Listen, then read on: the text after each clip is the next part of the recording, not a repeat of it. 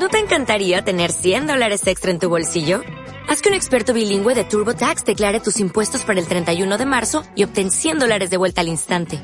Porque no importa cuáles hayan sido tus logros del año pasado, TurboTax hace que cuenten. Obtén 100 dólares de vuelta y tus impuestos con 100% de precisión. Solo con Intuit TurboTax. Debes declarar para el 31 de marzo. Crédito solo aplicable al costo de la presentación federal con TurboTax Full Service. Oferta sujeta a cambios o cancelación en cualquier momento. Sananda. Las hermanas Balanzados. De Elena Valenti. Debo agradecer a muchas personas que hoy Sananda sea lo que es. Más que un libro, más que una trilogía. Sananda es magia, música y amor. Tres elementos fundamentales para nuestra vida. Gracias como siempre a mi editor Valen, porque si yo creo en la magia, es en parte por magos como él. A David Rossi a Garson, por realizar los arreglos a las canciones que compuse por su gentileza, su talento y por prestar sus increíbles voces en este proyecto. Al estudio Soy Arts. Supongo que ya sabéis que Sananda no solo se lee, también se escucha. Porque siempre se puede dar algo más, ¿no creéis? A todos mis lectores, gracias por leer con tanto cariño cada una de mis historias. Quiero que disfrutéis de este libro como nunca. Solo os pido que no dudéis en escuchar la banda sonora original de Sananda. Son canciones que yo oía en mi cabeza, que saqué con una guitarra y que están en el libro, y con la ayuda de estos músicos increíbles, se han hecho realidad hasta convertirse en música de película. Algunas de las canciones nuevas las podéis escuchar en YouTube y en mi blog. Apoyad la literatura y apoyad la música. Apoyad todo lo que nos hace especiales, y todo lo que nos emociona. Y creed. Por favor, creed siempre en la magia y en el amor. Entre sombras y recuerdos, entre risas y lamentos. Hoy me acuerdo de ti. La sonrisa desgastada, la última canción borrada y todo lo que perdí. Me dicen así es la vida, ganarás y perderás. Y nadie me habla de esta herida que no deja de sangrar. Oigo el eco de tus pasos y el silencio del ocaso y de lo que no dirás.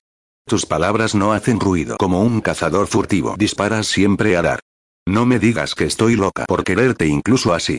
Cuando me cierras la boca y niegas todo lo que fui, la reina de corazones fue una oveja que no vio, que eras lobo disfrazado del cordero que mató y despellejó. Reina de corazones, por Sasa Balanzat. Capítulo 1. Eivisa. Es verdad. Hay cosas a las que con solo echarles un vistazo, uno percibe que no son nada ordinarias.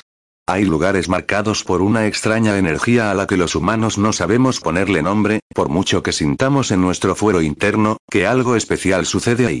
Nos encanta observarlos y gozar de ellos sin pagar entrada ni pedir permiso, porque consideramos que no están regidos ni por estatutos comunitarios, ni son propiedad de nadie en especial. Están ahí para la contemplación y el goce, vengan del mundo que vengan. Son patrimonio de la humanidad. Eso sucede con Esvedra.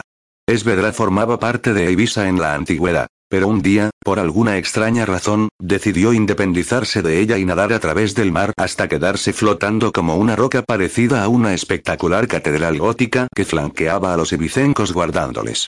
Protegiéndoles y amándoles desde la distancia, pero fuera de ellos y de su núcleo.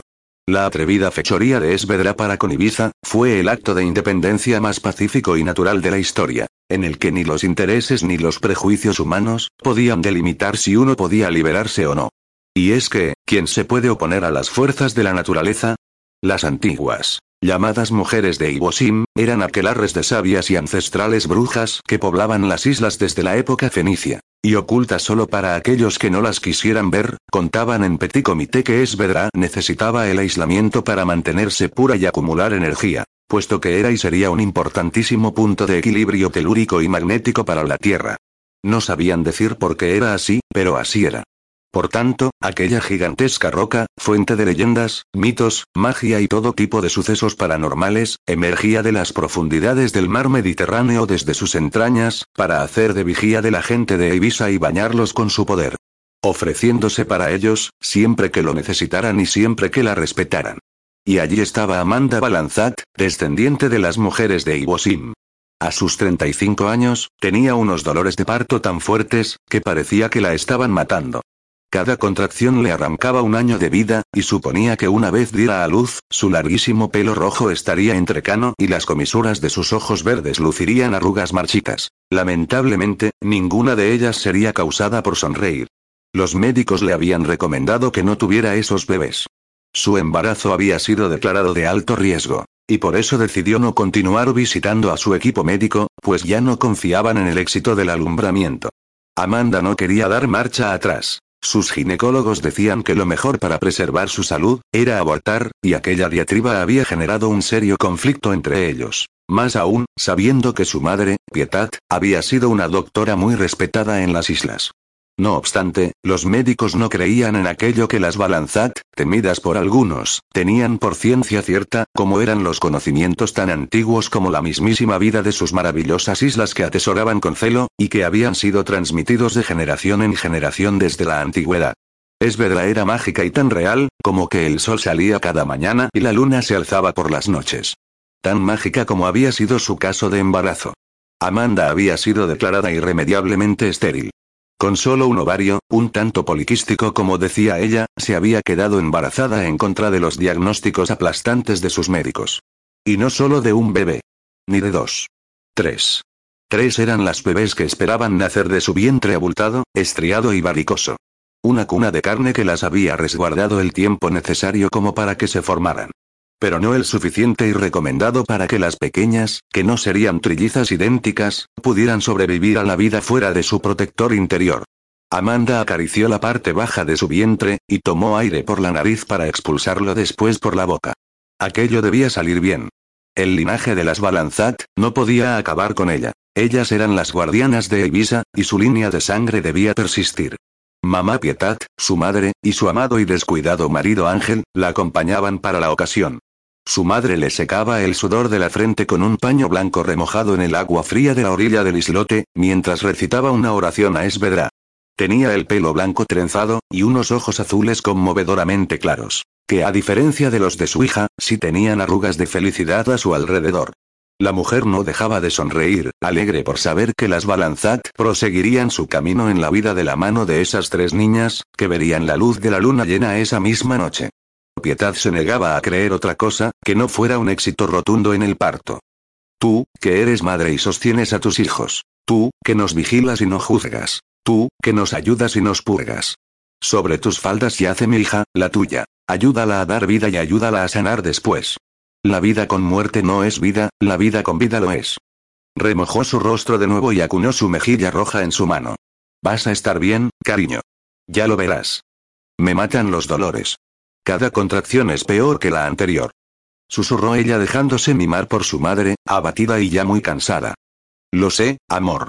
Dijo Ángel encendiendo la última vela pequeña y de tallo grueso a su alrededor. Se incorporó, y con el índice recolocó sus gafas de pasta negra que debido al sudor, se habían deslizado sobre el puente de su gran nariz. Amanda observó a Ángel y se sorprendió de lo mucho que lo seguía amando. A muchas parejas el tiempo les desgastaba, aniquilando todo el amor que un día habían sentido el uno por el otro, como si fuera un recuerdo de un sueño. Pero ese no era su caso. Basaron su relación en el respeto y en la admiración mutua que se profesaban como personas. Su amor no había sido nada fulgurante. Se había forjado a fuego lento, y de ello había resultado un inmejorable cocido del que todavía paladeaban su sabor. ¿Qué futuro podrían haber tenido una curandera, y el diseñador de la planta desalinizadora de Formentera? Probablemente no mucho. Ángel era un hombre de negocios, muy rico y de ideas muy vanguardistas. Ella era solo una chica soñadora de un pueblo ibicenco, en Escubéis. Pero una noche de San Juan, entre hogueras, alcohol y ritos naturistas, podía dar mucho de sí. Y vaya si lo había dado. Desde entonces, la pareja se había vuelto inseparable y se habían querido tanto o más, que el primer día. Por eso Amanda, no quería fallar. Necesitaba sobrevivir al suplicio de sacar a tres personitas adelante, sufriera los dolores que sufriera.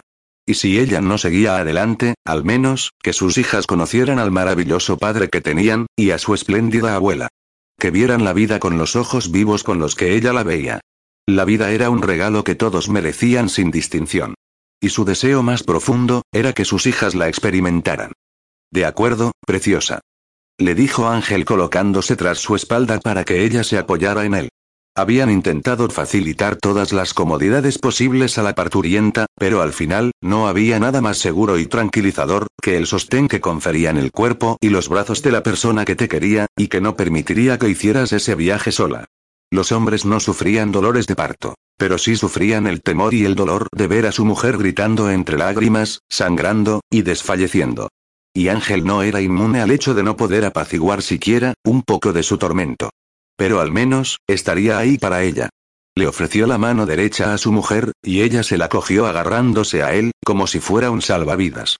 Rómpeme todos los huesos si quieres. Le susurró él al oído, con ternura infinita. No me voy a ir. Amanda sonrió y apoyó la cabeza en su pecho. Su respiración se había disparado, y ahora ya no llevaba ritmo ni control. Mamá Pietad se arrodilló entre sus piernas y arremangó las mangas de su camisa roja de estilo ibicenco. Muy bien, hija. Ya estás muy dilatada. La inspeccionó con los dedos entre las piernas. Madre mía, ya toco la cabeza de una de ellas. Sonrió con ojos brillantes. Cuando diga tres, empujas con fuerza. Mamá, susurró llorosa. La última ecografía que me hice, reflejaba que una de ellas estaba atravesada. Sorbió por la nariz. No sé si podré. No sé si ha sido buena idea. Las dudas, inevitablemente, la acecharon en el último momento. Shiris, niña. La cortó la madre. Las mujeres llevan pariendo desde hace milenios. No te va a pasar nada, cariño. Estamos en lugar sagrado y no podemos ofender a Esvedra. Mis nietas estaban mal colocadas antes. Alzó los ojos claros al cielo, y a la luna llena. El pico lleno de acantilados de Esvedra, recortaba el color nocturno y lleno de luces titilantes de la bóveda celeste. Pero ahora, el espíritu de mamá Vedra, hará lo propio. Dijo refiriéndose a la mágica roca. Empuja. Le ordenó seria y llena de determinación, sin perder de vista la expresión asustada de su hija. Empuja, Amanda. Amanda no tardó ni un segundo en reaccionar y obedecerla. Impulsó su cuerpo hacia adelante con toda el alma, y contempló a su madre que con ojos abiertos y estupefactos llenos de maravilla y fascinación, recibían al primer bebé en un paño rosa y caliente. Actuó con diligencia y cortó el cordón umbilical con unas tijeras nuevas, que habían comprado ese mismo día. Todo era nuevo y a estrenar. Las mantitas, la cuna triple que pondrían sobre la lancha para salir del islote, las gasas, los hilos, todo era casero para salir del paso. Después, cuando Amanda acabara de dar a luz a su tercera hija, se la llevarían al hospital municipal de Ibiza. La bebé ni siquiera lloró. Pietad la observó con detenimiento cuando la pequeña abrió los ojos, y medio prematura como era, fijó la mirada en ella. Unos ojos tan verdes como los de Amanda. Tenía los puñitos apretados contra su pecho desnudo y resbaladizo, y hacía pucheros con su boquita en forma de piñón. Por todos mis antepasados. Susurró Pietad, estremecida. Esta niña tiene ojos de vieja. Se llamará Nicole. Sentenció Amanda. Todos los bebés son viejos enanos al nacer. Dijo Ángel con una sonrisa estupefacta en sus labios. Viene otra más, Pietad. Déjala en la cuna. La urgió nervioso, animando a Amanda y besándola en la coronilla. La quiero coger. Clamó Amanda. No, aún no. Le prohibió Pietad. Después cogerás a las tres. Ahora céntrate. Esto aún no ha acabado. Vamos, cielo. Ya hay una parte del camino hecho. La animó Ángel. Amanda lloraba con fuerza. Los dolores se hacían insoportables. Una vez había salido la primera, empujaba la segunda. Sin embargo, esta segunda no tuvo nada que ver con la de antes. Amanda sintió una paz increíble al empujar. Tanto que incluso, pudo sentir cómo parte de su cuerpo internamente magullado y desgarrado, se regeneraba y sanaba milagrosamente. ¿Estás empujando? preguntó Pietad. Sí. Contestó ella relamiéndose los labios. No siento nada. ¿Por qué no siento nada? La cabeza de la bebé emergió por la vagina de Amanda, y su abuela posó sus manos cubiertas por un manto rojo para sostenerla hasta que lentamente, todo su diminuto cuerpecito acabó arrullado por la tela polar. No sangras, Mandy. Murmuró Pietad a su hija, tan incrédula como ella. La mujer estaba deslumbrada por la sonrisa de la niña. Hola, Nineta Meva. Dijo estudiando su mata de pelo negro y sus ojos azules claros como los de ella. ¿Qué le has hecho a mamá, eh? Le preguntó limpiándola, y cortándole el cordón umbilical. Esta es Alegra. Anunció Ángel. Bonito nombre. Reconoció Pietad dejándola en la mullida y calentita cuna, que habían preparado para ellas. Ángel pegó su mejilla a la de su mujer, entrelazó sus dedos con fuerza, y le dijo. Eres la mujer más increíble que he conocido en toda mi vida, y pienso levantar una escultura en tu nombre. Pero te queda el último esfuerzo, amor. Ángel lloró al sentir cómo su mujer apretaba sus dedos. Estaba cansada, aunque no tenía tan mal aspecto como esperaba. Ayuda a nacer a nuestra tercera hija, y hazme el hombre más afortunado de este mundo, por tener a cuatro guerreras custodiando mi corazón. Amanda sonrió entre lágrimas, asintió con decisión y empujó con todas sus fuerzas. Lo hizo una y otra vez, haciéndose daño por el esfuerzo. Pero la tercera no salía. Pietat, actuando con rapidez, introdujo una mano en el interior de su hija hasta que detectó el problema. Viene con un nudo al cuello. El cordón la está asfixiando. Es un prolapso umbilical. Pietad podía ser una balanzat, una mujer de magia y misticismo, pero también era doctora y conocía todos los diagnósticos y métodos ortodoxos, y sabía de lo que hablaba. Te tengo que practicar una cesárea de riesgo. No. Ni hablar. Dijo Ángel. No tienes los instrumentos necesarios para ello. No quiero que se lo hagas. No es seguro ni ético. ¿Y qué lo es, Ángel? replicó Pietat. Mi hija está sacando tres cabezas por su vagina cuando todos los médicos decían que iba a ser una locura, y que el embarazo la mataría. Que no sobreviviría ni al tercer mes. Aseguró la mujer apasionada. Y mira dónde estamos. En Esvedra. La misma noche del alumbramiento, porque así es como debe de ser. Ahora, hazme caso, y déjame ayudarla. Pidió con humildad. No la cortes. Le ordenó Ángel con voz inflexible. Ayúdale, pero no la cortes. Si tan mágica es esta noche para las Balanzat, demuéstramelo. La presionó. Déjame ver qué sois capaces de hacer. Mamá. Sácala. Gritó Amanda.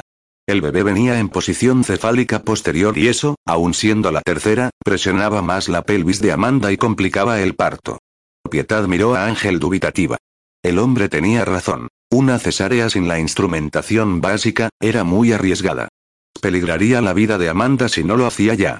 Pero, sin ayuda, esa bebé que venía en camino, no sobreviviría. Intentó recolocar el cordón, y liberar a la pequeña de su constricción. Pondría todo de su parte para salvarla. Después de un minuto, finalmente lo consiguió. Pero la bebé que salió entre las piernas de la madre, no respiraba y tenía un color azulado desolador. Ah, no, eso sí que no. Pietat, apresuradamente, colocó a la niña junto al calor de sus hermanas en la cuna bien mullida y protegida, y empezó a darle masajes cardiopulmonares con solo dos de sus dedos, el índice y el corazón. Tú tienes que vivir. Nada de dramas. ¿Me oyes? Mamá. Preguntó Amanda exhausta levantando la cabeza, con el corazón en un puño. Mamá, ¿qué le pasa? ¿Está bien? Por favor, mamá. ¿Qué le pasa? Ángel aguantaba la respiración compungido. Sus hijas eran tres. Tres. ¿Por qué iba a morir una de ellas si el destino de las Balanzat era vivir? A Sasa no le pasa nada. Dijo la mujer desesperada por hacer revivir a la niña. A ella le tocaba elegir el nombre de la más pequeña, y decidió ponérselo ya. Para que la pequeña supiera que existía ya en sus corazones. Ella va a vivir. ¿Verdad, Sasa? Y entonces, mientras Pietad frotaba el pecho de su nieta con los dedos, alegra que estaba en el medio de las tres, hizo algo que llenó de desconcierto a su abuela. Era una bebé ocho mesina, tan diminuta como su antebrazo. Pero tenía los ojos bien abiertos y parecía comprender lo que estaba sucediendo con su hermana. Se giró, con su cuerpo desnudo y cubierto por su mantita roja, y por un momento levantó la cabecita y pegó la frente en el brazo sin vida de Sasa. Alegra empezó a llorar desconsoladamente, moviéndose con espasmos dentro de la manta.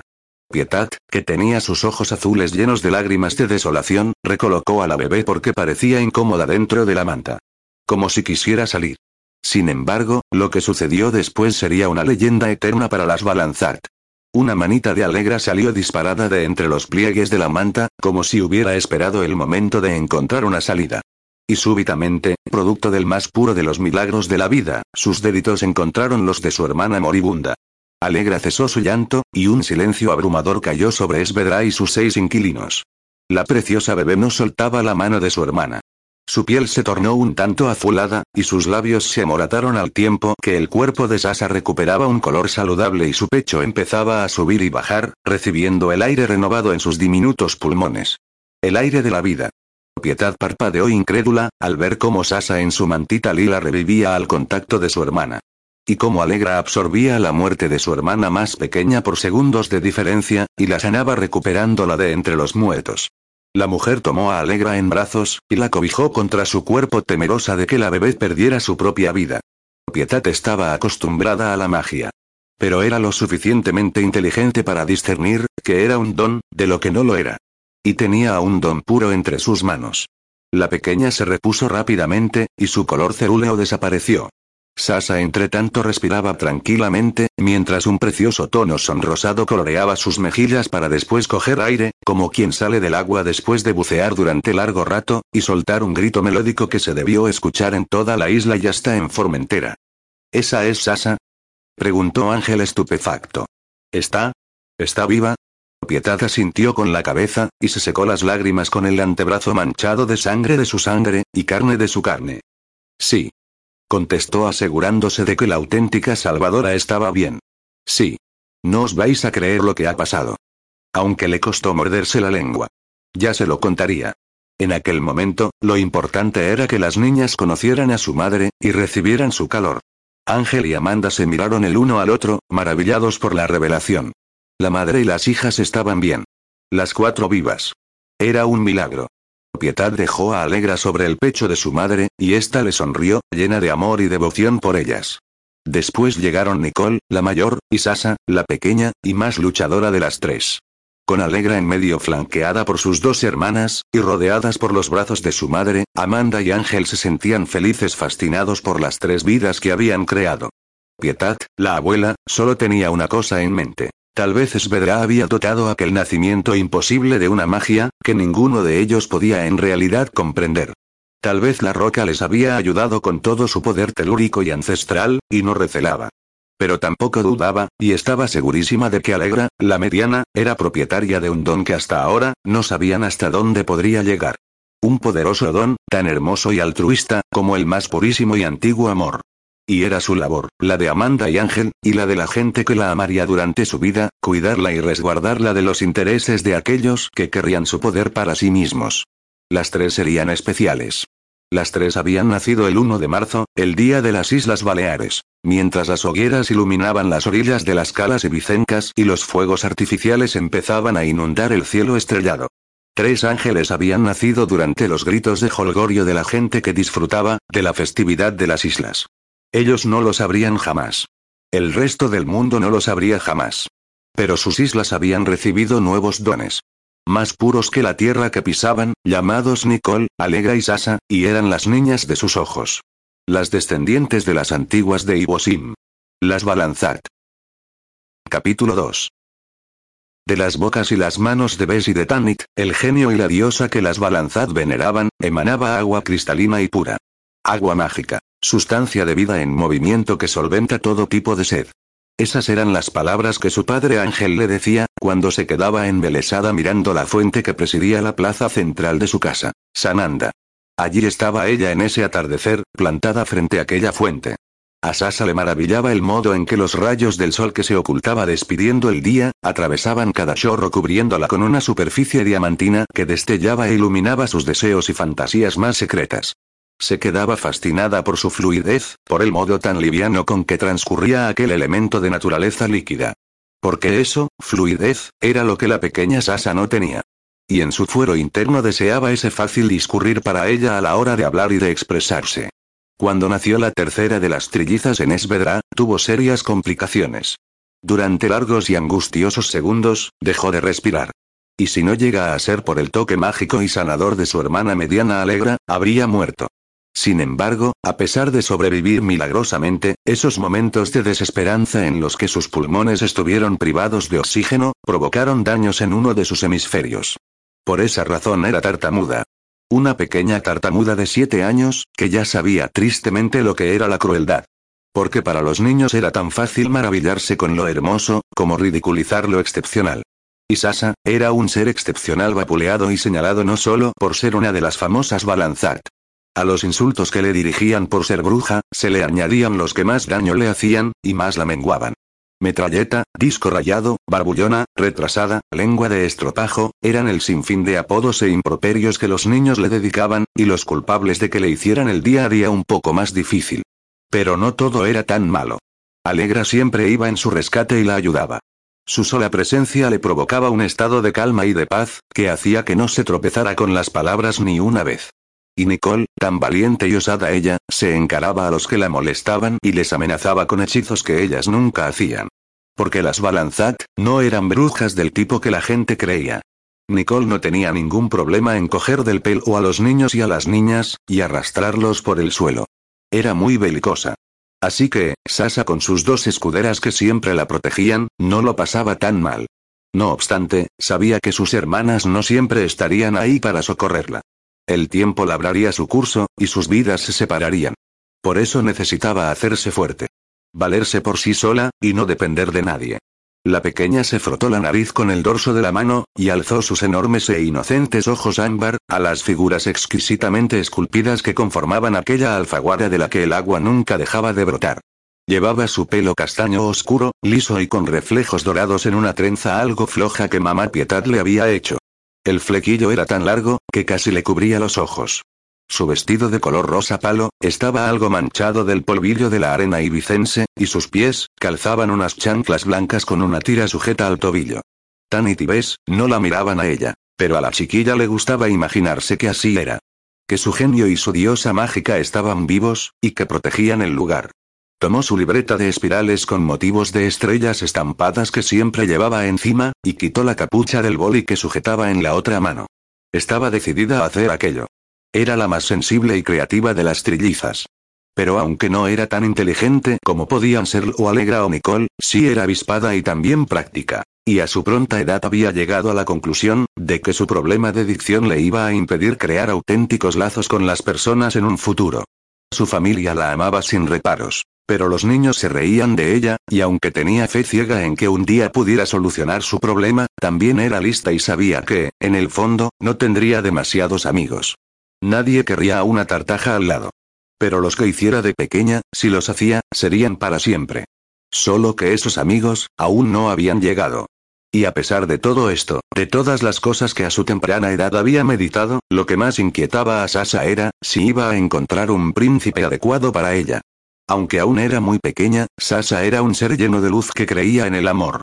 En el amor por encima de todas las cosas. Y deseaba que ese amor del que hablaban las películas que su madre y su abuela veían, le tocara un día a ella. Porque no estaría tan sola, si encontraba el amor de verdad.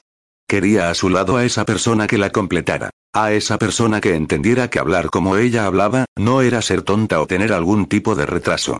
Sus hermanas no estarían ahí siempre. Cada una haría su vida. Pero eso no sería tan doloroso, si tenía al chico adecuado a su lado. Colocó la punta del bolígrafo sobre el papel y cerró los ojos. Su flequillo se meció con la suave brisa salina que venía de Caladorps. Inhaló profundamente, y empezó a escribir una canción. Se le daba bien la música y las palabras escritas. Era un desastre al hablar, pero tenía talento para componer y cantar. Qué curioso era todo, ¿no? Cuando nacieron, Esvedra otorgó unos dones a cada una de ellas.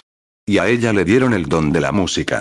A una tartamuda, le daban la facultad de poder cantar y escuchar melodías que nadie era capaz de componer. Bueno, como decían en la clase de religión de la escuela, Dios apretaba, pero no ahogaba. Mientras tarareaba la música que escuchaba en su cabeza, su manita escribía con ayuda del bol y las estrofas de su canción. El sonido del agua de la fuente y el cantar de los grillos la inspiraron, y acompañaron al ritmo de su melodía. Cuando acabó, releyó lo escrito y sonrió secretamente satisfecha. Entonces alzó la voz y llamó a su hermana Alegra. Alegra. Sasa esperó unos segundos hasta que su hermana mediana, mayor que ella, apareció por el lateral de la casa, rodeándola. A su madre no le gustaba que correteasen por los caminitos costaleros de la casa porque decía, que acababan tirando los cuencos protectores de sal marina, y que no tenían cuidado con las macetas de las flores. Sobre todo Nicole, que era la más caballo loco de las tres. Alegra tenía el pelo negro, tan liso como ella. Le gustaba llevarlo recogido en una diadema, que despejaba los mechones de sus ojos azul claro como los de la abuela. Llevaba un vestido blanco y bicenco, y tenía unas victorias rojas en los pies. Su hermana la miró con curiosidad, y se colocó a su lado. ¿Qué quieres, Sa? Preguntó con dulce vocecilla sin perder de vista la libreta y el boli, que sujetaba su hermana pequeña. ¿Qué has escrito ahí? ¿Una canción? ¿La puedo escuchar? Sasa negó con la cabeza, y volteó la mirada hasta posarla sobre Alegra. El otro día en Esvedra, papi nos habló de los amarres. ¿Tú hiciste un amarre de amor con él? Dijo sin trabarse ni una sola vez. Como siempre, la presencia de Alegra eliminaba su tartamudez. Sanaba su lesión cerebral. A veces lo hacía sin querer. Pero cuando entre todos descubrieron que dejaba de hablar como una metralleta cuando Ale estaba cerca, su hermana, que se sentía responsable de todo lo que le rodeaba y que consideraba que si podía debía actuar siempre, empezó a usar su don sobre ella con conciencia. Y Sasa lo notaba. Vaya si lo hacía. Era como un caudal de energía que la recorría de arriba abajo y que de golpe, se concentraba en un costado de su cabeza. Podía sentir su poder tan altruista, en su sangre y en sus venas. Era maravilloso. Sí. Sonrió Alegra. Lo hice en la gran piedra con él.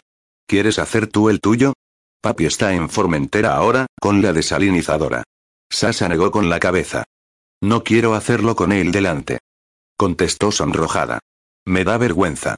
Alegra sonrió y se encogió de hombros. Pues yo lo hice con él, y me divertí mucho. Aseguró sin prejuicios. Sí. Pero yo no quiero que papi y mami me escuchen. No quiero que sepan lo que pido para mí. ¿Por qué no? Esta vez a Alegra le picó la curiosidad. ¿Por qué no, Ale? Contestó Nicole con obviedad, saliendo del porche con una toalla alrededor del cuerpo. Era la más alta de las tres. La que nació primero. Tenía el pelo rojo y ondulado, y unos grandes ojos verdes y poderosos como los de su madre Amanda. Nicole era vivaz e inquieta, y la más indiscreta de las tres. Bajó las escaleras de madera como una reina, y sonrió a su hermana con suficiencia. Esas cosas no tienen por qué saberlas los papis. Son cosas de niñas. Sentenció colocándose al otro lado de Sasa, de manera que la pequeña quedaba en medio. A los papis no les gustan los novios de sus hijas. Pues él me ayudó a hacer mi hechizo. Contestó Alegra con inocencia. Seguro que te buscó a alguien imposible.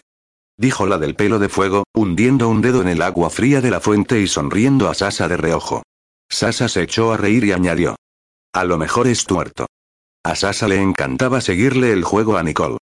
Y peludo y con pies grandes. Continuó Nicole salpicando a Alegra con sus dedos. Alegra la miró como si fuera un ser horrible. Quería a su hermana con locura, pero a veces no la soportaba. No hace falta que hagas ningún amarre de amor, Nicole. No funcionará contigo. Espetó Alegra ofendida. A mí no me hacen falta los amarres. Aseguró soberbia alzando la barbilla respingona. Cuando encuentre a mi príncipe, le ataré y se vendrá conmigo. Sasa abrió los ojos y soltó una carcajada. Nicole es una pirata. Alegra negó con la cabeza, y Nicole le sacó la lengua.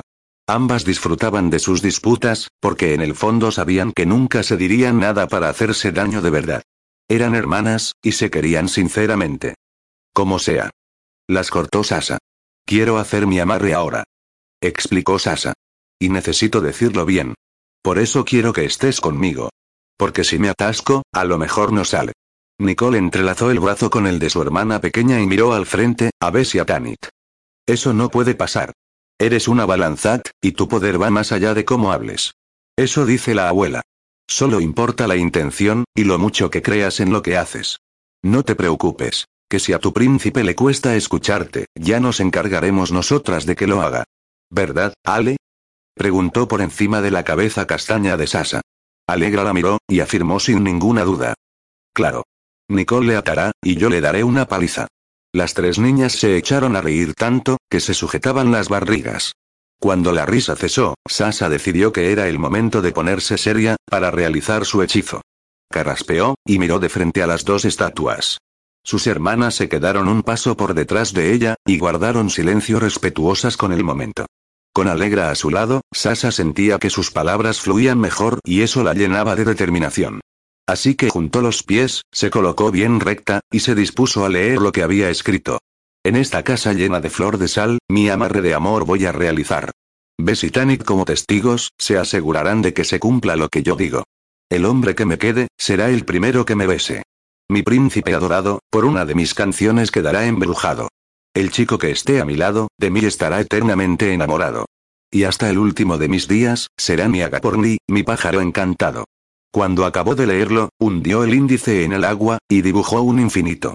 Después susurró. Mi agaporni eterno. Este será nuestro símbolo. Que así sea. Así es. Y así será. Dicho está. Nicole y Alegra tuvieron la decencia de esperar unos segundos, hasta que la mayor, que parecía desaprobarla, dijo. Dicho está. Su rostro reflejaba la más pura incredulidad. Acabas de decir, que te quedas con el primero que te dé un beso. Puso los ojos en blanco. Creo que eso no te lo has pensado bien. Sasa se dio la vuelta y la miró extrañada. ¿Por qué dices eso? Porque a mí me dio un beso ayer Carlos, y no pienso casarme con él. Se cruzó de brazos toda ofendida. ¿El piraña? ¿El piraña te dio un beso? A la mamá vas. La señaló alegra como si su hermana hubiera cruzado una línea prohibida. Me cogió por sorpresa, y me lo dio en la mejilla. Se defendió Nicole, empezando a perseguir a su hermana alrededor de la fuente. Ese niño se ha comido a toda su familia. Alegra sabía cómo molestarla, y ahora se partía de risa al sentirse perseguida. Mientras sus hermanas jugaban a la caza del gato y el ratón, y no se sabía bien quién era cada una, la pequeña Sasa se quedó mirando el fondo transparente de la fuente y esperó ver en ella el reflejo de esa persona especial que la elegiría a pesar de sus defectos. Pero aunque no la vio, no dejó de creer. Puede que Nicole creyera que su hechizo no tenía sentido. Porque, ¿cómo iba a quedarse con el primer muchacho que la besara? Pero Sasa lo tenía muy claro. Su primer beso se lo daría al amor de su vida, porque la querría lo suficiente como para pasar por alto sus problemas, y vería mucho más de lo que aparentaba haber. La vería a ella. Con una sonrisa soñadora y un último vistazo a los dos vigías de piedra y mármol, se dio la vuelta para unirse a la persecución de sus hermanas. Su amarre de amor ya estaba hecho. Ahora, solo le quedaba esperar a que sus palabras surtieran efecto, y a que la brisa de su isla trasladara su hechizo a los oídos correctos. Ella esperaría. Esperaría impaciente a esa persona que la aceptaría por completo. Porque por ella siempre valía la pena esperar. Le dolía el ojo. De hecho, lo tenía hinchado y muy rojo. Al parecer, había desarrollado una extraña alergia a los pinares. Y si eso era cierto, era un desastre. Porque pasaban todos los veranos en Ibiza, en Escubéis. Y las pitiusas se llamaban así por la cantidad de pinos que tenían. Con lo cual, estaría perdido. Killian había nacido allí, igual que su hermano Gary. Su padre Armand Munier, era un importante hombre de negocios de la península. Así que pasaban el resto del año viviendo en Madrid. Pero cada verano regresaban a su maravillosa isla, para disfrutar del periodo estival, Killian, de tupido pelo negro y ojos muy claros, sufría un picor horrible y no hacía más que rascarse el párpado con el dorso de la mano, mientras se apoyaba en la barandilla de la terraza superior de su casa, y dirigía la mirada al acantilado que daba a la cala Dorps. Cada verbena de San Juan, por su cumpleaños, hacía lo mismo. Salía de su casa y se asomaba a su espléndido balcón, para observar los fuegos artificiales que explotarían en el cielo. Y después, como un mirón intrépido, vería aparecer las luces que salían de Esvedra como en una procesión. Eran pequeñas lamparitas portadas por aquel grupo de mujeres vecinas de Escobells, sobre las que su padre le había advertido tantas veces de manera tan negativa. Nosotros no tenemos nada que ver con estas personas, ¿de acuerdo? Los Munier no se mezclan con estas mujeres. Recuérdalo. Puede que por eso, por la advertencia y por la prohibición, a Killian le llamaban tanto la atención. O puede que fuera por llevarle la contraria a su padre Armand, con el que no se llevaba demasiado bien, la razón por la que le apetecía tanto desobedecerle. Parecían extrañas, raras y excéntricas. Las llamaban Balanzat y se decía que eran brujas. Brujas o no, a Killian le daba igual lo que fuesen. Solo tenía ganas de molestar a su padre. Ellas siempre iban juntas a todas partes con una sonrisa perenne en los labios, disfrutando como una familia verdadera. De hecho, un hombre rubio con gafas que debería de ser el padre, iba siempre con ellas. Cosa que Armand no hacía. Para él, su tiempo era muy valioso. Por eso lo invertía en otras cosas que no fueran sus hijos. Y Killian ya no toleraba bien ni la separación, ni la indiferencia, ni sus prolongadas ausencias. Killer. Su hermano Gary siempre lo llamaba por ese nombre. ¿Qué haces aquí fuera? ¿Vienes a jugar a la consola? Gary, que tenía 10 años y era dos mayor que él, se ubicó a su espalda y se reacomodó sus gafas de pasta, que cubrían una mirada igual de turquesa que la de Killian, pero poseía el pelo de color más claro. El pequeño, que vestía con pantalón corto y camiseta de marinero a rayas, se asomó al balcón para ver qué era aquello, que su hermano miraba con tanto interés. Quiero bajar a la playa, y darle unas cuantas patadas al balón explicó Killian, sin perder de vista al pintoresco grupo que se apeaba de la pequeña lancha motora, a orillas de la cala. Papá quiere que celebremos tu cumpleaños en la casa. Que no salgamos. Le recomendó Gary más cauto. Killian se encogió de hombros, decidido a romper esa norma. Ya. Pero padre no está aquí, ¿a que no? Vendrá la semana que viene. Ya sabes que trabaja mucho y que no puede, lo sé. Le cortó. Pero es mi cumpleaños, y él no está. Como el año pasado, y el otro. Y si él no está, me gustaría pasar mi cumpleaños como yo quiero. Sí. Así era. Su familia se había roto dos años atrás. Sus padres se habían divorciado de un modo nada amigable. Desde entonces, los veranos los pasaban en Ibiza con Armand, y el resto del año vivían con su madre Juliette, en Madrid. Killian prefería quedarse con ella. Pero la sentencia del juez se debía cumplir, al menos, hasta que ellos tuvieran la mayoría de edad.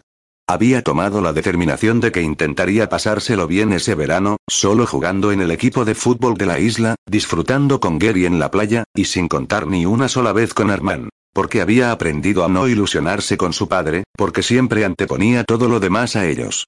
El pequeño abrazó la pelota de fútbol contra su pecho y dijo, es mi cumpleaños. Cae en la verbena de San Juan. Insistió. Padre no está. Y tenemos la playa aquí mismo. Repitió decidido. Bajemos y juguemos a fútbol, Gary. Sabes que no doy una con el balón. Replicó Gary. El deportista y el fuera de serie eres tú. No yo. Yo veo la pelota como si fuera un melón. Prefiero jugar a la consola. Echó la mirada melancólica hacia atrás, al interior del salón. Necesito un portero. Lo animó. Solo tienes que impedir que te marque gol. Puedes usar las manos. Pero Margarita, Margarita era la mujer para todo, que contrataba a Armand en los veranos. No hace falta que le recordemos a Margarita cuál es la prohibición de nuestro padre. Seguro que ya lo sabe. Papá lo controla todo. Killian no podía negar tal afirmación. Pero ese día se sentía intrépido, y tenía la necesidad de romper las normas. Armand no podía pretender dominarlo todo, cuando no estaba presente. Ya hablaré yo con Margarita para que no le diga nada. Gary sonrió, y miró al frente. Sí. A ella la convences en un suspiro. Y Killian lo sabía. A pesar de tener solo ocho años, conocía su poder de persuasión. Esa mujer tenía debilidad por él, y él la quería mucho por hacer tantos esfuerzos para que no se sintieran solos, y percibieran en ella, parte del cariño que sabía que les faltaba. Porque el verano al lado de Armand, se convertía en invierno con rapidez. Su madre era la cariñosa. Él no. Sin embargo, Margarita, la ama de llaves, no debería enfadarse. Y si se enfadaba, se le pasaría rápido. Yo me bajo. Anunció Killian sin más. Y con una sonrisa de oreja a oreja y dándole a la pelota con la cabeza, bajó sin mirar ni una sola vez los escalones de madera que le llevaban de su casa a la playa. No tenía más tiempo que perder. Le apetecía bajar a la playa y jugar. Y tal vez, encontrarse de frente con ese peligro de niñas, que se llamaban Balanzart. Gary accedió a regañadientes, resopló, y siguió a su hermano pequeño hasta la hermosa cala. Sasa. Deja en paz a la luciérnaga. Le ordenó Amanda, mientras su marido Ángel guardaba la lancha en las casetas de los pescadores. Una de esas casetas les pertenecía, y era allí donde guardaban su barquita para navegar hasta Esvedra, sobre todo durante la noche de la verbena de San Juan. Una fecha señalada para ellas, e idónea para realizar sus sanaciones. Mientras Nicole y Alegra se salpicaban dando patadas al agua del mar, Sasa se distraía con el destello de una luciérnaga entre los matorrales de la playa. Le fascinaban esos bichos. Eran como pequeñas estrellas terrenales. Así que, cuando la había divisado desde la barca, no dudó en ir en su busca nada más desembarcar, haciendo oídos sordos a las órdenes de su madre. En cuanto la divisó, se internó en los pinares, y se acuclilló fijando sus ojos dorados en ella. Era tan pequeña, mi, mira qué bonita, ¿eh? Es, no la iba a coger porque le daba miedo hacerle daño. Pero se aseguraría de echarle un buen vistazo.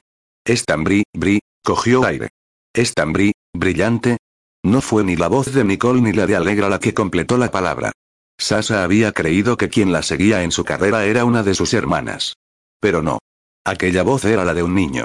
Se dio la vuelta con asombro, y se encontró con un muchacho moreno y de ojos verdes y claros, mucho más que los de su madre o que los de Nicole.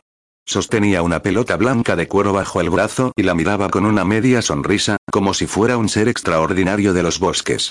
Y para Killian así era. Esa niña menuda tenía los ojos amarillos de un animal y rostro de hada. A él no le gustaban las niñas, las odiaba, como cualquier chico de su edad. Pero cuando vio a aquella balanzad perseguir a la luciérnaga, algo extraño le sucedió. No supo ponerle nombre.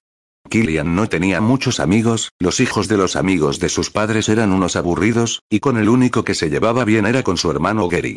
Sin embargo, esa niña tenía algo que despertaba el lado más bondadoso y altruista de Killian. Sintió que debía protegerla, porque la vio buena e inocente, sin ningún tipo de maldad. La niña se levantó y lo miró a través de su largo flequillo castaño.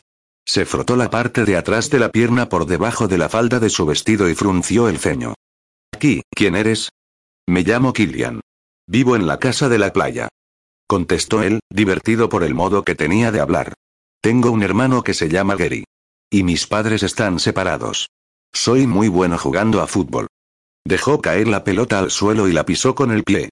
Sasa escuchó las palabras de Killian con naturalidad, como si lo más normal del mundo fuera contarse intimidades nada más conocerse.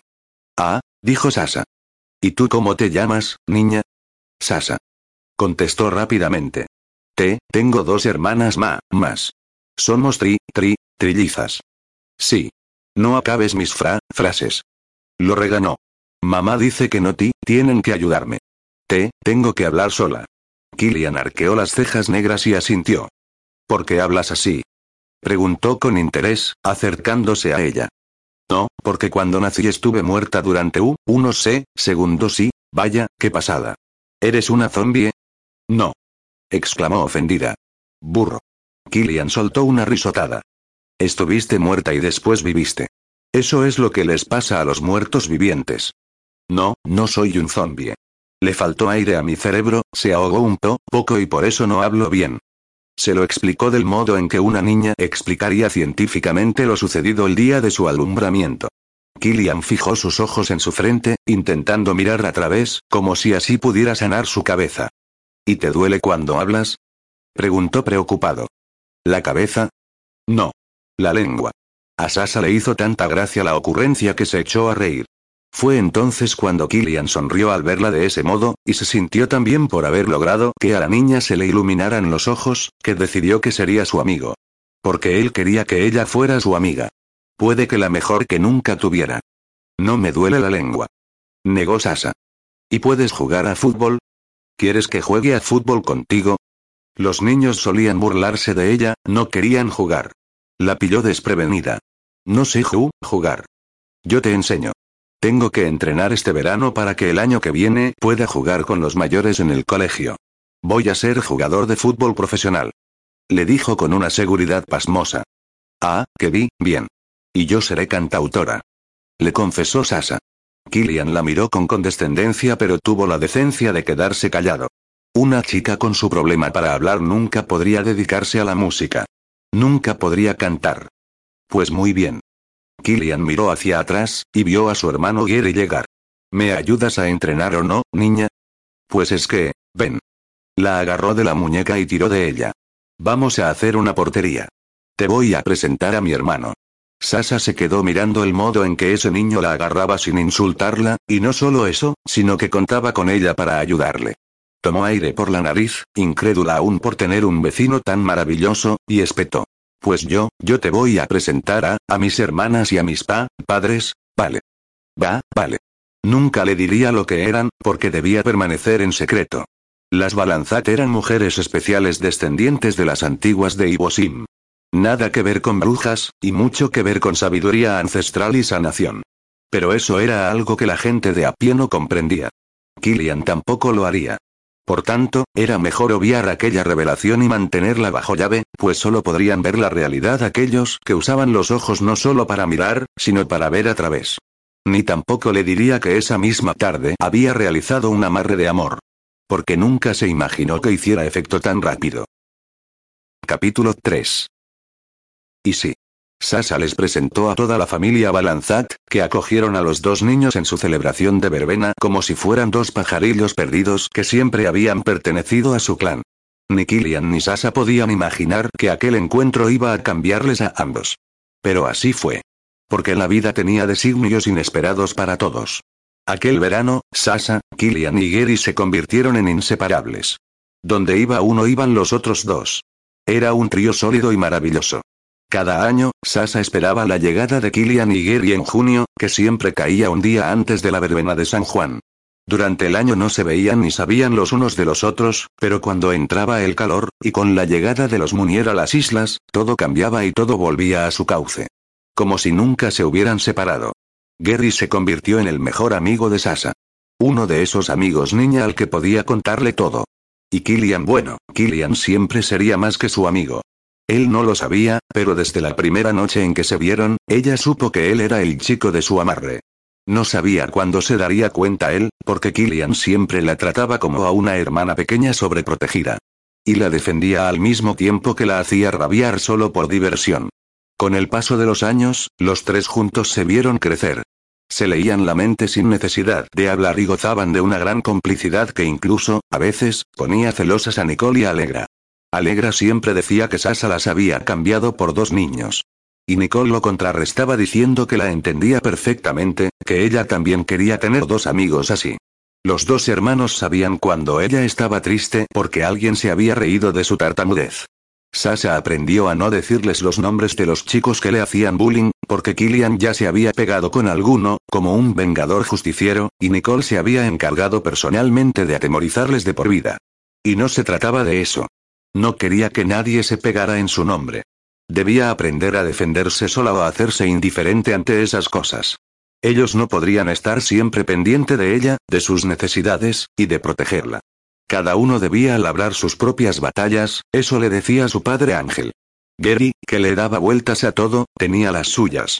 Y Killian también batallaba con sus problemas personales. Se había hecho totalmente indiferente a las ausencias de su padre, de hecho, según su hermano mayor, su relación estaba muy deteriorada. A Killian no le gustaba hablar de ello. Al parecer, su padre, además de no haberles dado el cariño que necesitaban, quería obligarles a que estudiaran empresariales y se responsabilizaran de sus negocios en un futuro. Y ninguno de los dos estaba por la labor de tomar su relevo. No les interesaban la compra y venta de terrenos para construir centros comerciales. Gary quería ser psicólogo. Y Killian continuaba con el sueño de ser futbolista profesional. Así que ninguno de los dos tenía en mente continuar el legado de su padre, muy alejado de sus preferencias. Sasa solo había visto unas cinco veces al señor Armand, y lo cierto era que parecía un hombre triste, insatisfecho con su vida, con quien era, un hombre frío y amargado. Atractivo todavía. Pero sin amabilidad en el rostro, como si hubiera dejado de creer en los sueños. Amanda y Ángel se habían dado cuenta de ello, de la carencia que tenían Ger y Killian de una figura paternal, por eso siempre que realizaban alguna actividad toda la familia junta invitaban a los dos hermanos a que compartieran la experiencia con ellos. Una noche de verbena en la que Killian cumplía 15 años, mientras comían ensaladas, empanadas y bebían granizados sobre el enorme pareo de colores que las balanzat usaban para colocar la comida sobre la arena, Amanda, que trataba a los dos hermanos como si fueran los hijos o sobrinos que no tenía, decidió ahondar un poco en los ojos claros a la par que desilusionados de Killian.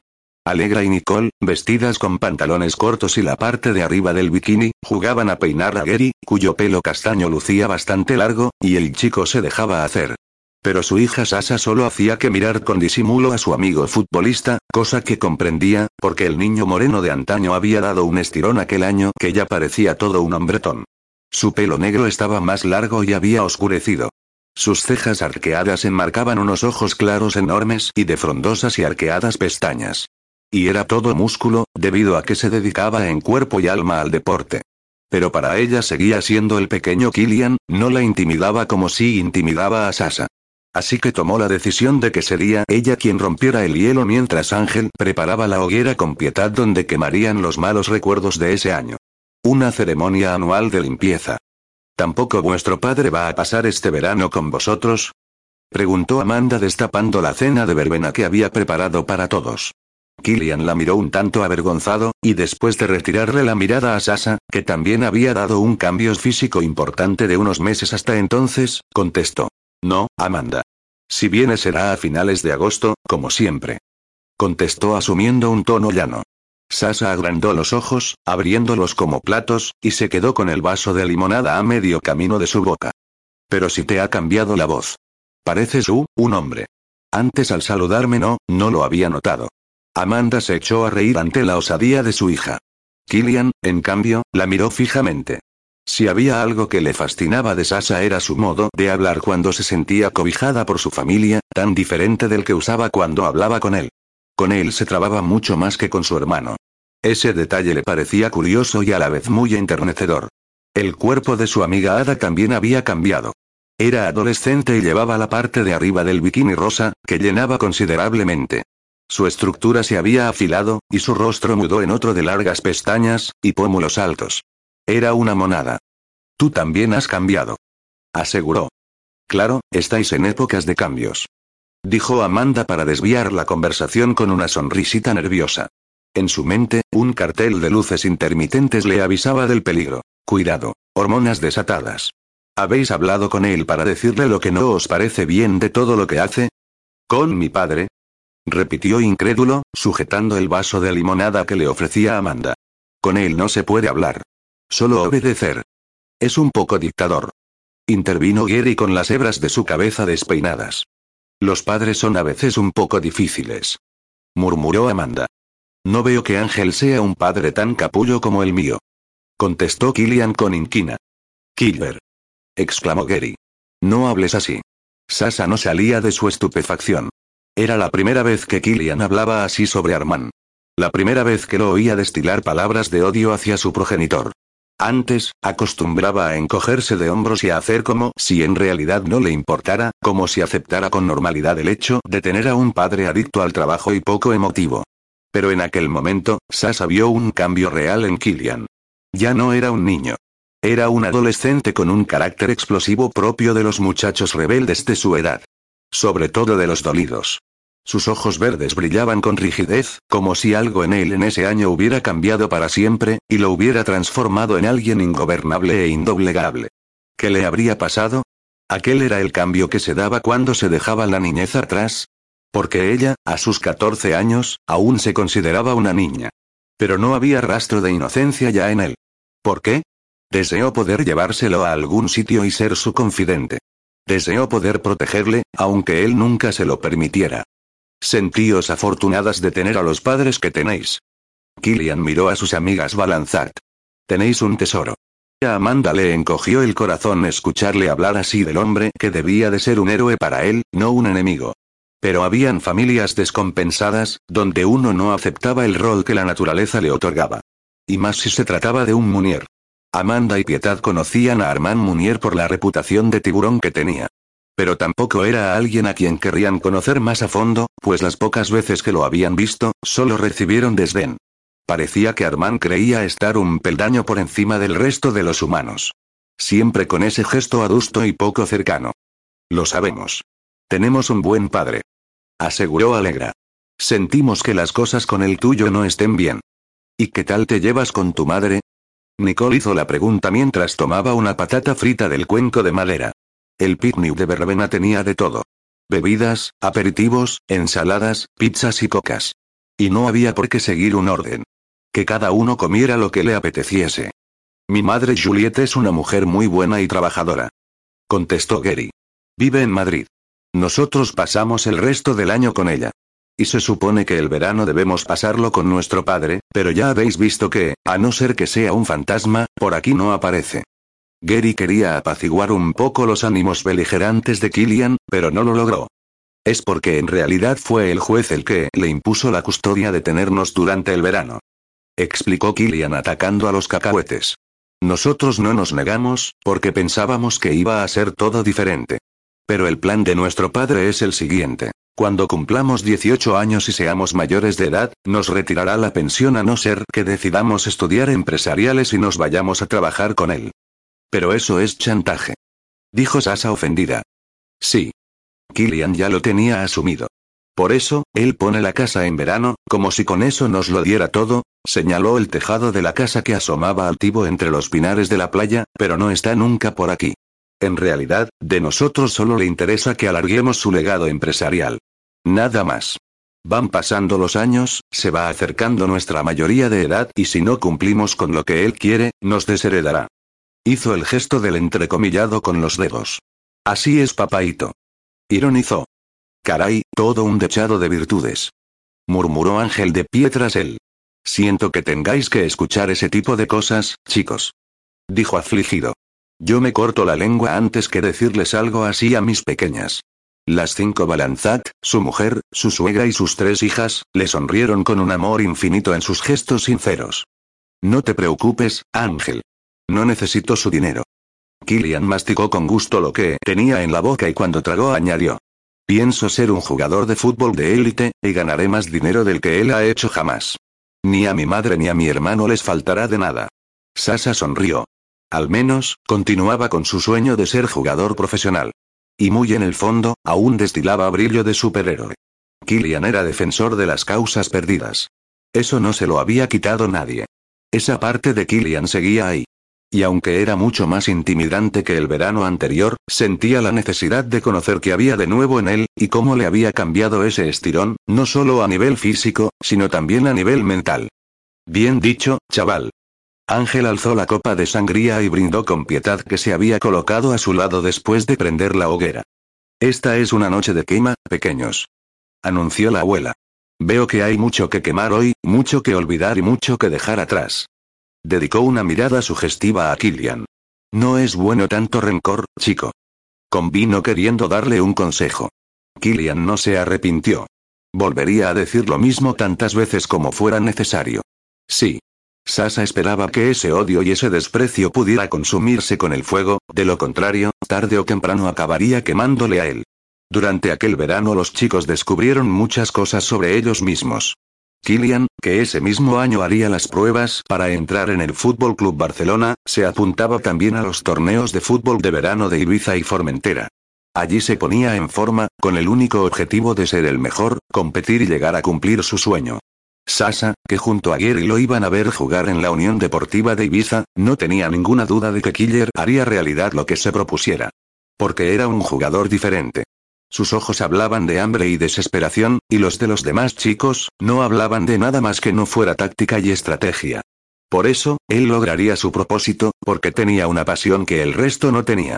Y si la pasión y el talento se unían, daban origen al nacimiento de genios. Killian sería un genio con el balón y viviría de ello. Pondría la mano en el fuego por él. Sasa aprendió con él a disfrutar de ese deporte y a animarlo y vitorearlo como si fuera una hooligan. No sabía que le podía gustar tanto el fútbol hasta que no vio a su amigo con su equipación de la Unión Deportiva de Ibiza, en pantalones cortos, sudoroso y corriendo como un galgo. No solo le había cambiado la voz aquel año. También su cuerpo era distinto, mucho más ancho y fibrado. Alto hasta el punto que ella ya tenía que echar la cabeza hacia atrás para mirarlo a la cara. Era la más bajita de las Balanzat. En Ibiza todos hablaban del talentoso hijo del señor Munier, y afirmaban que llegaría muy lejos. La verdad era que uno no tenía que ser un lumbreras para advertir que Killian era un pura sangre, un jugador con algo diferente que marcaba las diferencias y hacía al equipo mucho más peligroso de lo que en realidad era. Jugaba de delantero centro. Y era un cazador. ¿Sabe mi hermano que te gusta? Preguntó Gary de repente, un sábado por la tarde, mientras veían juntos desde la grada a Killian disputar un partido. Le había hecho la pregunta con aire distraído, aunque sus labios dibujaban una sonrisa cómplice. Sasa, que sostenía su granizado de limón y sorbía delicadamente por la caña, se quedó callada durante largos segundos. Gary era observador y analista. Y por eso sería un excelente psicólogo en el futuro. En realidad, no debería temerle, pues era su mejor amigo, y sabía que Gary nunca la traicionaría. Pero no estaba preparada para hablarle de ello. Si ya de por sí tartamudeaba al hablar, expresar sus sentimientos hacia Killian la haría parecer una metralleta atrancada. Él no me gusta. Aseguró fijando sus ojos en el susodicho. Lo miras de una manera extraña. Justo como miras esa tienda de instrumentos musicales de la calle Vicente Serra. Gary se refería a Musicasa. Había ido varias veces acompañada de los dos hermanos, para echar un vistazo a una guitarra electroacústica Colt de color negra y semihueca que la tenía obsesionada. Killian siempre le preguntaba qué tenía de especial esa en particular, cuando no era la mejor de todas las que allí habían, ni tampoco la más cara. Sasa se encogía de hombros y decía, es la mi, mía. No, por eso es especial. Esa tienda de música era un paraíso para ella. Todo lo que había allí era hermoso. ¿Y cómo miro esa tienda? Era curioso porque, aunque los dos hermanos Munier se esforzaban por dar una absoluta normalidad a su problema de dicción y nunca la presionaban, con Gary tartamudeaba muy poco, a diferencia que con Killian. Pero, ¿cómo no iba a ser así? Gary no hacía que el corazón le saliera del pecho ni provocaba esa sensación de ingravidez cuando la miraba.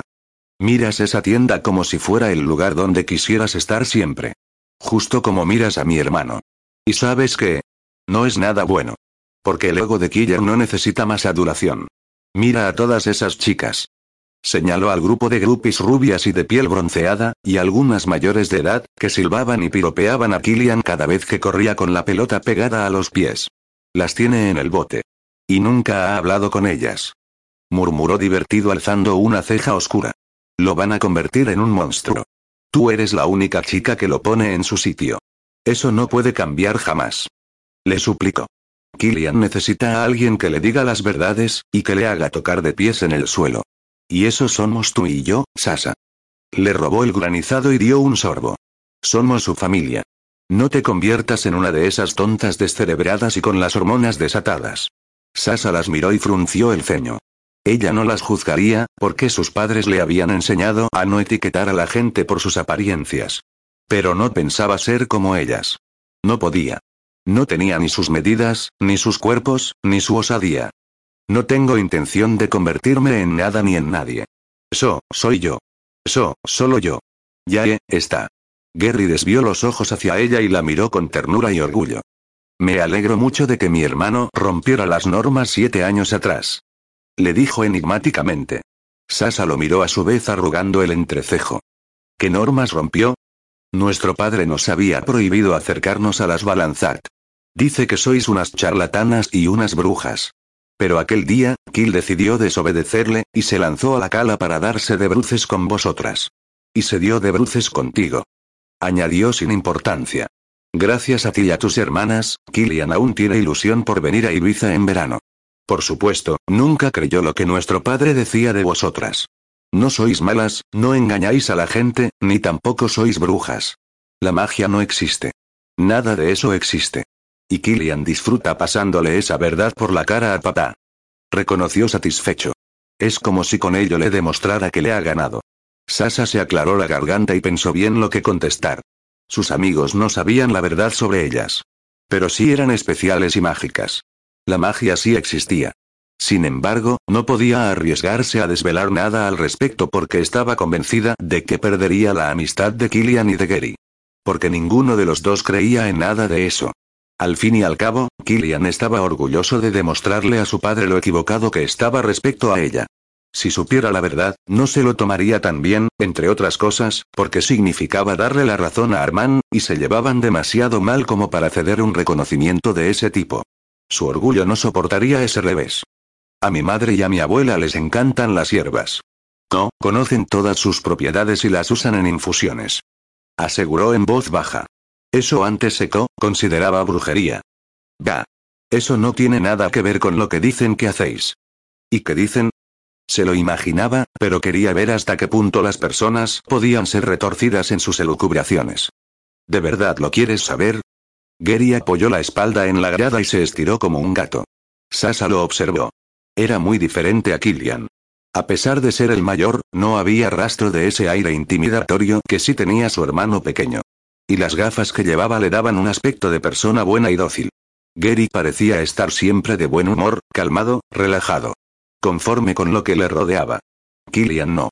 Killian siempre intentaba superarse, siempre quería más, y aunque en ocasiones parecía frío y duro, ella sabía que en su interior se lidiaba una feroz batalla contra sus tormentos personales. Era un volcán emocional, que no se dejaba ir, excepto cuando jugaba al fútbol. Entonces, dejaba sueltos sus demonios y arrasaba con todo. Gritaba, se encaraba con sus rivales, provocaba a la afición contraria y siempre decidía los partidos cuando le apetecía. Era como si fuera un espectador, hasta que asumía su rol de líder y ponía punto y final a las esperanzas de los otros en sumar una hipotética victoria. Porque si Killian estaba en el otro campo, no se podía ganar. Contra él siempre se perdía. Sí. Dime que di, dicen. Contestó Sasa. Pues dicen, flequillitos. Se inclinó hacia ella y le golpeó la nariz con el dedo índice. Que las balanzat hacéis rituales, y os bañáis desnudas para invocar al demonio. Que sacrificáis animales, no te creo. Dijo asombrada. Oh, sí. Aseguró. Que con la sangre de esos animales escribís el nombre de vuestras víctimas. Provocáis divorcios y también locuras de amor. Y hacéis pócimas alucinógenas con vuestras plantas. Puso voz tenebrosa. No, no es verdad. Protestó con algo de aburrimiento. Lo miró de reojo y sonrió diabólicamente. No invocamos al de, demonio. Bailamos con él. Gary procesó lo que acababa de decir su amiga de ojos dorados, y entonces, se echó a reír. Sasa siempre sabía dejarle sin palabras, aunque ella misma se trabase al utilizarlas. Era muy ocurrente. No te preocupes, flequillitos. Le pasó el brazo por encima de los hombros en un gesto muy fraternal. Nosotros sabemos que sois una familia muy especial y buena, pero que no sois brujas ni hacéis nada por el estilo. Si fuera así, y con el respeto que le tengo a esas cosas, no podría entrar en Sananda. ¿Te daríamos miedo? Dijo intrigada. Tú no, pero Nicole, bromeó, con ese pelo rojo y esos ojos claros y el carácter que tiene, nos echaría un mal de ojo. No digas to, tonterías. Le regañó. Mi hermana os quiere mu, mucho. Es solo que está un poco enfadada con el mundo, y está harta de oír, eh, esas memeces que dicen en las islas sobre nosotras. De repente la multitud congregada en el estadio se levantó de las gradas para gritar gol.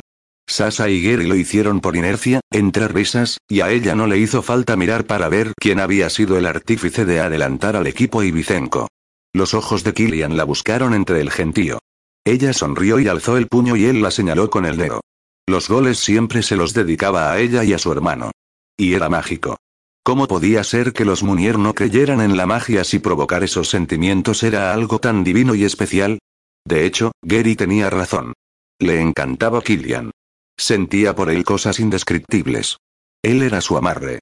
Pero puesto que solo tenía 14 años y nunca había experimentado lo que era el amor, no sabía si esa amalgama de emociones tenía que ver con estar loca hasta los huesos por alguien, como decía Nicole que tenía que sentirse uno cuando las puertas del corazón se abrían de par en par. Y ese mismo verano lo descubrió. Lo hizo de un modo descorazonador, pero también redentor y reconfortante. Aquel día Sasa experimentó el miedo de la pérdida y la más absoluta tristeza, pero también la luz que otorgaba saber que su corazón pertenecería por siempre a alguien. Esa noche, cuando sus vidas cambiaron, a mediados de agosto, Killian no podía dormir. Se removía en la cama, aturullándose entre las sábanas. Tenía calor, y una inusual intranquilidad lo azoraba. Una suave ventisca entró por las puertas abiertas del balcón, y cuando le acariciaron la cara, creyó escuchar la voz de Sasa. Se incorporó, algo desconcertado. ¿Cómo podía haber oído a Sasa? Sus casas estaban lejos la una de la otra. Ellas estaban en lo alto de la cordillera, y él estaba a pie de playa. Esperó volver a escuchar su nombre susurrado, pero no oyó nada más. A pesar de ello, se levantó. Se calzó las zapatillas surferas, un pantalón corto y una camiseta blanca de manga corta, y salió hasta la terraza. El mar parecía calmo, el cielo oscuro y encapotado sufría la ausencia de la luna. Killian entrecerró sus ojos claros, y echó un vistazo a los árboles que cubrían la falda del acantilado de Escubéis. Sin saber muy bien cómo, se vio bajando las escaleras que lo llevaban hasta la playa, y del mismo modo autómata, se internó en la espesura del bosque. Estaba oscuro, pero se dejó llevar por la intuición, como si ésta supiera dónde se dirigía. Se detuvo en seco cuando se encontró a Sasa, sentada en el suelo, apoyada en el tronco de un árbol, con las piernas recogidas y el rostro hundido entre sus rodillas. Sus hombros se sacudían temblorosos. Él tragó saliva y sintió un pinchazo en el pecho cuando vio a su amiga así. Parecía un espectro. Vestía con un pantalón corto y una camiseta de tirantes, ambas de color blanco, que usaba como pijama. Iba descalza, y hundía la punta de los dedos en la tierra, como si lo rascara como haría un animal. No podía verla así. Pero le afectaba como si su sufrimiento también fuera el de él. Jamás había visto llorar a Sasa. Ella siempre tenía una dulce sonrisa en los labios, y transmitía buen humor y buena energía. Por eso, Killian odiaba tanto a los que intentaban incomodarla riéndose de su única debilidad, porque Sasa era la persona más noble y buena que conocía, su mejor y más especial amiga, y nunca hacía daño a nadie. Lo que fuera que le sucediera, se juró que lo solucionaría. Vengaría su dolor. Ella era su responsabilidad. Igual que su hermano Gary. Killian caminó lentamente hasta la balanzat, y se detuvo a un palmo del cuerpo de la muchacha. Niña. Sasa levantó la cabeza abruptamente. Sus ojos amarillos, brillantes y rebosantes de lágrimas, se abrieron de par en par como los de un animal asustado. Sus pupilas se dilataron y se explayaron cuando lo reconocieron. Killian. ¿Qué te pasa? Se acuclilló muy preocupado. ¿Qué haces aquí sola tan tarde? Sasa sacudió la cabeza, aún desorientada. ¿Qué hacía él ahí? ¿Cómo sabía que ella estaba? ¿Qué haces tú aquí? Miró a un lado y al otro, de un modo desubicado. Ella podía hacerle la misma pregunta. Él no se movió del sitio y le contestó igual de perplejo que ella. No podía dormir y entonces, he oído que me llamabas. Te he oído pronunciar mi nombre. Sasa, parpadeó atónita y se retiró el flequillo de los ojos. Eso podía ser. Killian había sentido su desazón. Había oído cómo ella lo llamaba sin darse cuenta. Aquello probaba una vez más que él la escuchaba, que le pertenecía como solo las almas destinadas podían pertenecerse. Ella negó con la cabeza. No he pronunciado tu, tu nombre. Alegó. Pues, te he oído, niña. Testificó él sentándose a su lado. Y no me voy a ir de aquí hasta que me cuentes qué te pasa. ¿Por qué lloras? Pegó su hombro al de ella. ¿Se ha metido alguien contigo? Dime quién ha sido. Formó un puño con su mano derecha, que lo voy a aplastar ahora mismo. Ella lo miró y sintió como una puerta se abría a la altura de su pecho, y entraba una energía maravillosa, de muchos colores, todos sanadores y todos ilusionantes. Había tantas cosas bonitas en Kill, tantas que él insistía en negar, que eso lo hacía todavía más hermoso de lo que era. Era un protector, un defensor de los débiles. No puedes a, hacer nada contra esto. Siempre se puede. La corrigió. No, Kill. Meneó la cabeza de manera abatida. No puedes detener el Q, curso de la vida. Él entrecerró los ojos y la observó detenidamente. Me pones nervioso cuando te pones mística. Ella se relamió los labios resecos, y se quitó una brizna de hierba entre los dedos de los pies. Es mi padre. Ángel. ¿Qué le pasa? Su cuerpo se puso en guardia. Quería mucho a Ángel. En él veía al padre que nunca había tenido. Y un verano a su lado, valía igual que un año entero. ¿Está bien? ¿Le ha pasado algo? Ella sorbió por la nariz. No. No está bien. Reconoció. Y cuando lo dijo en voz alta, volvió a derrumbarse delante de él. Killian pasó un brazo por encima de ella y la atrajo a su cuerpo. Aquel mismo gesto se lo hacía Gary mucho, pero con Killian se sentía totalmente diferente. Cuéntame. Le han detectado un cáncer. Uno ma, malo. Tienen que hacerle quimioterapia. El tumor, eh, está, eh, está, tranquilízate, Sasa. Habla con calma. Soy yo. No me voy a ir. Ella tomó aire y cerró los ojos agradecida. Sabía que nunca la dejaría tirada, pero la misma emoción dolorosa hacía que su tartamudez se pronunciara más. Eh, está en un sitio donde no se puede operar, y la, la única esperanza que queda es, esperar a que la Ki, Kimio lo haga remitir. Killian apoyó la cabeza en el tronco del árbol, y se obligó a no llorar delante de ella, a pesar de que sentía tal anudamiento en la garganta que no podía ni hablar. Ángel era un tío estupendo. No era justo que tuviera que pasar por eso. Joder. murmuró acongojado. Ella asintió, y apoyó la cabeza en el hombro amigo de Killian. Con solo estar ahí, la consolaba. Tu padre se pondrá bien. Ya verás. La reconfortó él. Sasa lo dudaba. Las esperanzas eran mínimas. Pero al menos, las balanzas no se rendirían, y tenían recursos suficientes para mantenerlo vivo y poder sanarlo. Pelearían por él hasta el final. Aún así, primero debería pasar por la quimio, y ese proceso no era nada agradable. Dios, había sido un golpe durísimo. Escuchar que una persona a la que tanto se quería había sido tocada por esa terrible enfermedad, era un palo de difícil acogida. Pero ellas eran las Balanzat, y su padre era el pilar de esa familia. Desafiarían las leyes de la vida y de la muerte, no iban a permitir que se lo llevaran sin presentar batalla. Hay que confiar en que todo irá bien. Killian le hablaba con una voz dulce y a la vez segura que reconfortó a Sasa. No queda otra. Hay gente que vence a la enfermedad. Muchos lo hacen. Eso, espero. Dijo ella. Tras esas palabras, permanecieron los dos en un profundo silencio. El sonido de los grillos y las aves nocturnas les arropaban en un manto confidente y el olor a pino y coníferas los embargó. A lo lejos, escuchaban las idas y venidas de las olas bañando la orilla de la cala. Era la primera vez que estaban tan juntos, y tan callados, disfrutando de todo lo que se decían en ese abrazo. Va a refrescar. ¿No quieres que te acompañe a tu casa? A lo mejor te están buscando. Supuso preocupado. Sasa negó con la cabeza. No. Esa, salido de mi habitación cuando todos ya estaban en sus cuartos dispuestos a dormir.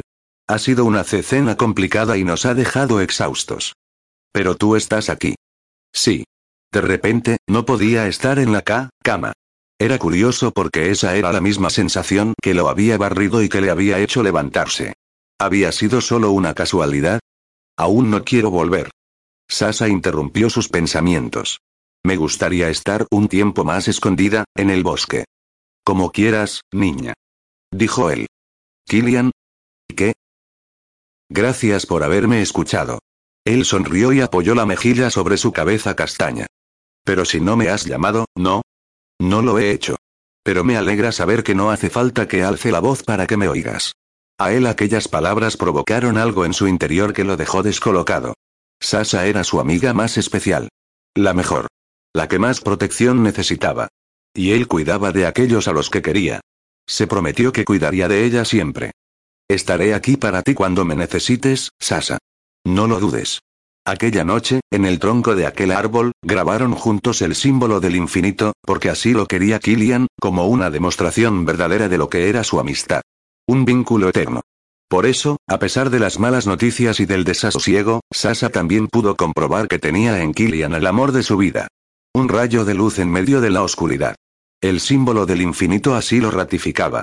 Y darse cuenta de que uno tenía el amor tan cerca, siempre era motivo de alegría, aunque la noche no estuviera dispuesta para ello, y la vida, a partir de ese instante, fuera menos luminosa.